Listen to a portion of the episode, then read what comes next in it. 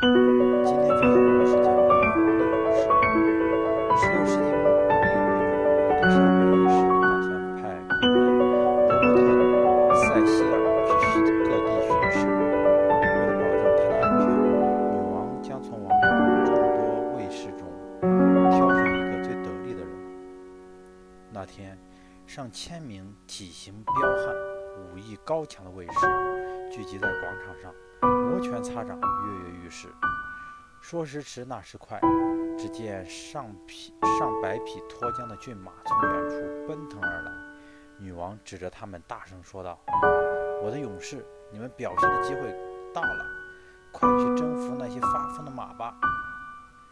没一会儿功夫，上百匹骏马就被他们生拉硬拽地制服了。因为人多马少，每匹马的前后左右都被八名。七八名卫士牢牢围着，没有哪个肯远离半步。女王为难地说：“马是大家合力拦住的，我该怎么判断谁才是真正的勇士呢？”她转过身，发现有名卫士一直守护在塞西尔身旁，惊讶地问道：“你怎么没去拦截马匹？难道你不想当勇士吗？”那名卫士摇了摇头，严肃地答道。